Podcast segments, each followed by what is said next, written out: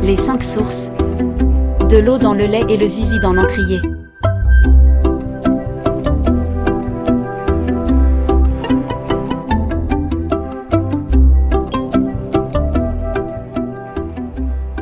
Une famille nombreuse débarque, avec leurs chevaux et leurs chiens dans une toute nouvelle contrée, déjà bien peuplée de vie et personnalités trempées. Comment les uns et les autres vont se raconter et se rencontrer Comment de ces trajectoires vont naître des voyages aussi bien philosophiques que géographiques? Un périple traversé des petits riens qui font grandir les âmes.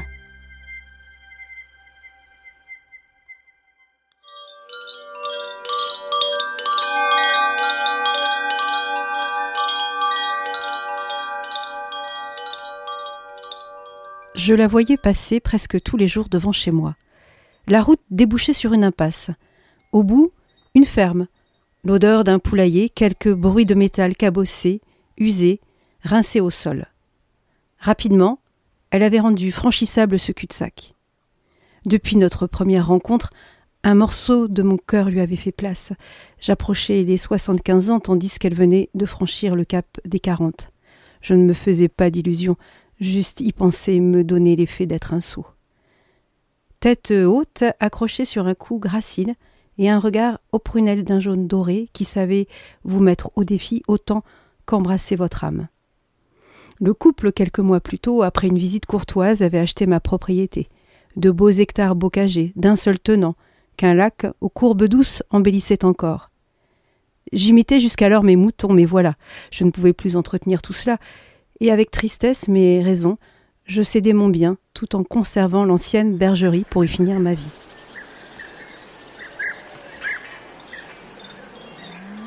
Ce nouveau voisinage me réjouissait. Mon habitation surplombant l'ensemble, je me sentais toujours un peu chez moi. J'avais conservé le bâton de sourcier et les jumelles de mon ancien métier. J'avais acquis ce terrain trente ans plus tôt, après avoir quitté une carrière de commercial pour me recycler dans ce qui me tenait à cœur, la terre. J'en connaissais le moindre quartier. Les souterrains, argilo-calcaires, l'emplacement des sources, les bassins collinaires conçus pour abreuver les bêtes, la qualité des minéraux, les zones fertiles et les espèces vivantes protégées, la tortue caméléon locale et aussi les nombreuses variétés d'orchidées sauvages éclosant au printemps. Navi n'avait pas répondu à tous mes besoins et je n'avais pas d'enfant. Il faut dire que je m'en passais très bien, dévorant livres et documentaires animaliers. Je m'étais promis une chose vendre, oui, mais pas à n'importe qui.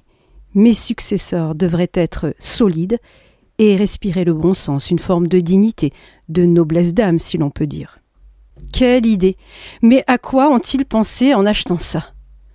Devant nous, des étendues vertes de champs vastes ouvrant sur le lointain, des courbes boisées, des collines dodues dessinant une perspective parfaite vers son point de fuite.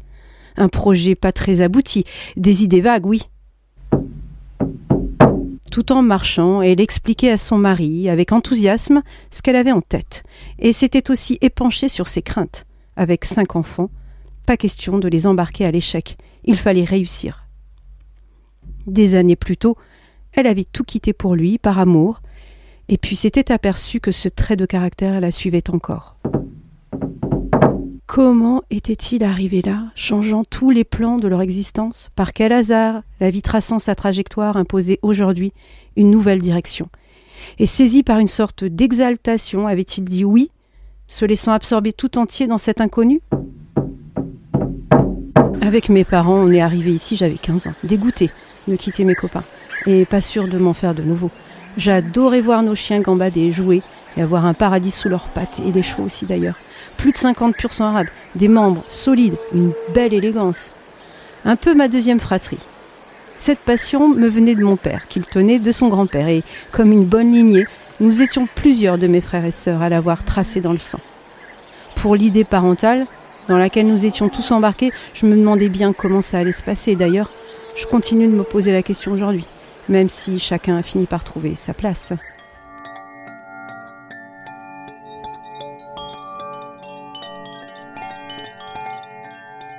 Le voisin et ancien propriétaire, M. Victor, était sévère, Je le savais parce que sa main écrasait la mienne à chaque Bonjour, mon grand. Homme droit dans ses bottes, il avait vu dans notre succession une deuxième vague inespérée de continuer à vivre en couleur, mais cette fois, en tant qu'observateur uniquement, nous l'avions tous compris.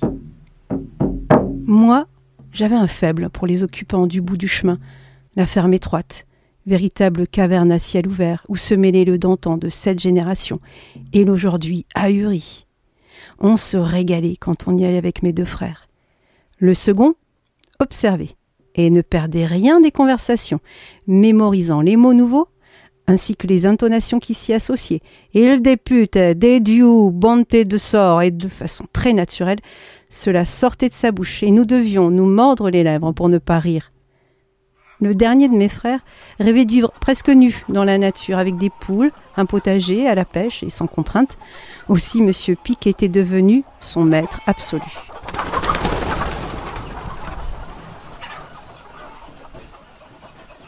Le duo Pic n'était rien sans sa femme. Un petit tonneau à deux vitesses, selon le bon pied qui avance et qui roule les airs entre ses dents, et qui sourit tout le temps en hochant la tête avec ses yeux ronds et qui dit oui, sans contrarier monsieur qui parle et qui sait. Alors, tu prendras bien le café. Je refusai poliment. Au moins un verre d'eau. Oui, bien sûr. Sinon, c'était les vexer, et pouvait se dégager de tout leur corps une profonde incompréhension, un espace inachevé.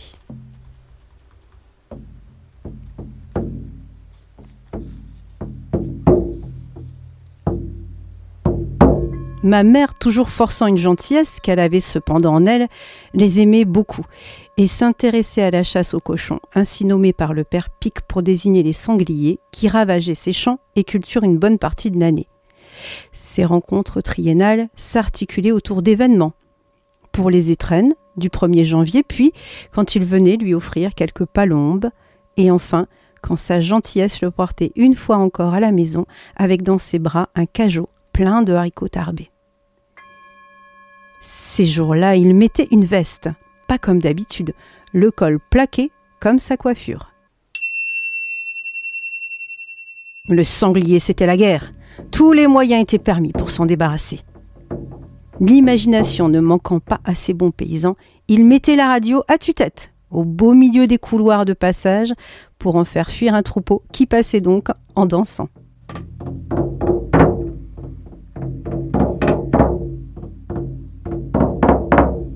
Monsieur Pic, passionné par tout ce qui pouvait nourrir sa femme et lui sans dépense, nous embarquait tous les mois de mars à l'ouverture de la pêche. Un grand moment.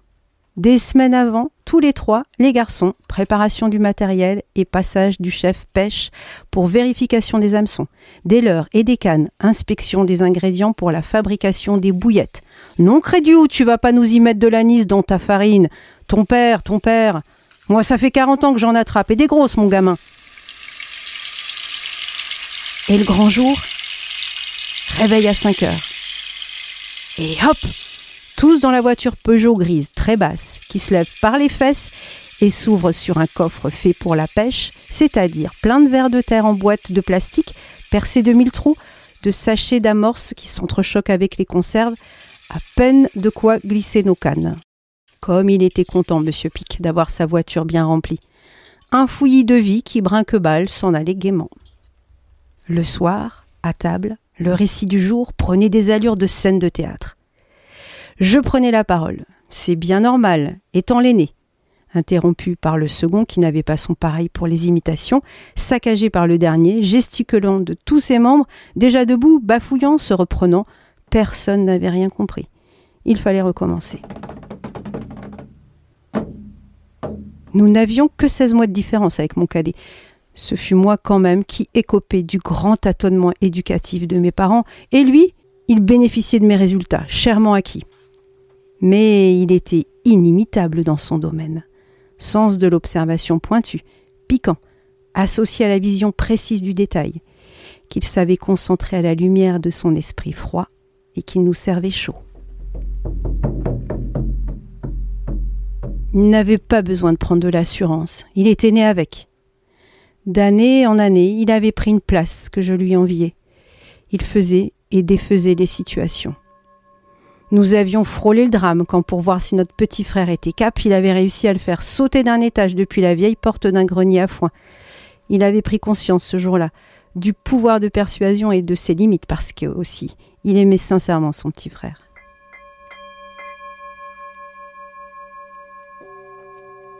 Tu m'écoutes? Tu penses qu'on va l'obtenir, ce droit de passage? Sans cette autorisation, c'est pas la peine d'aller plus loin.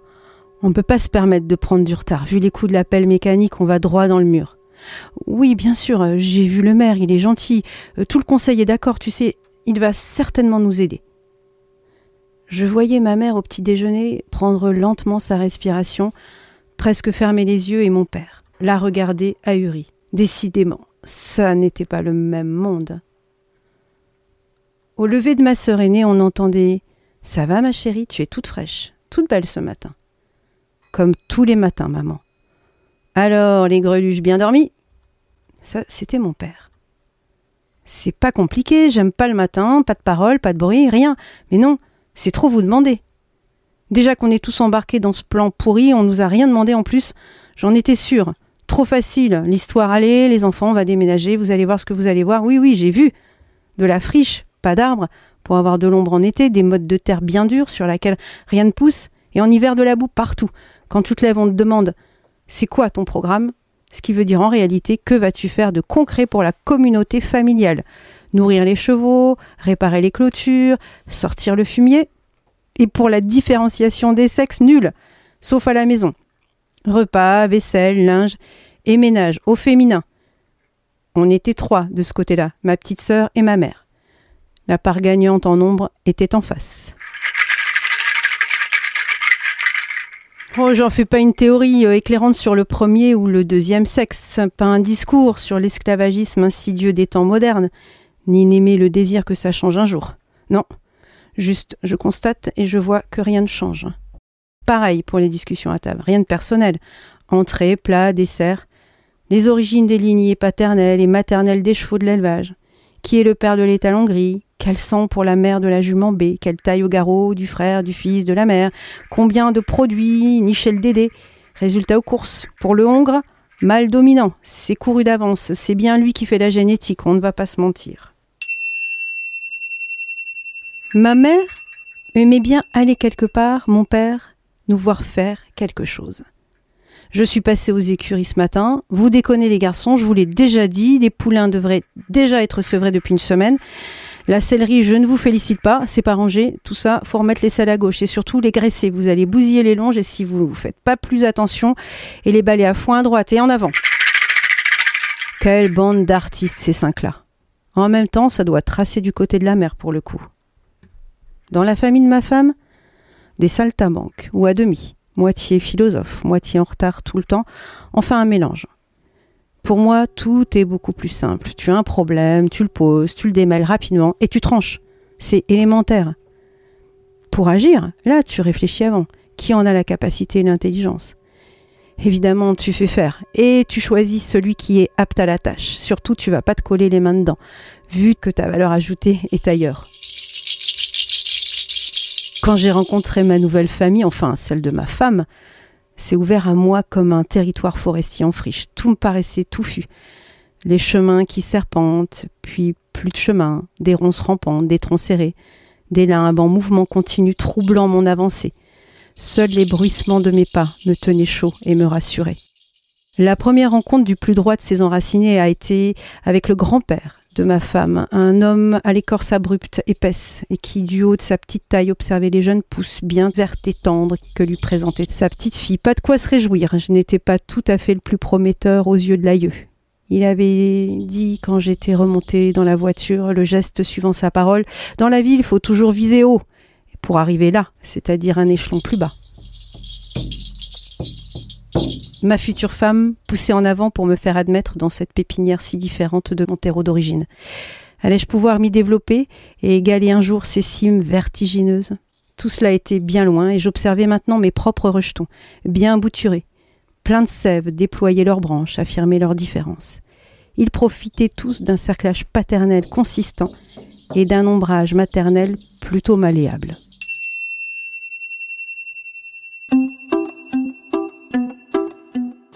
Derrière une colline, un nouveau paysage et encore un autre, jusqu'au prochain épisode, les 5 sources, ça vous colle à la peau.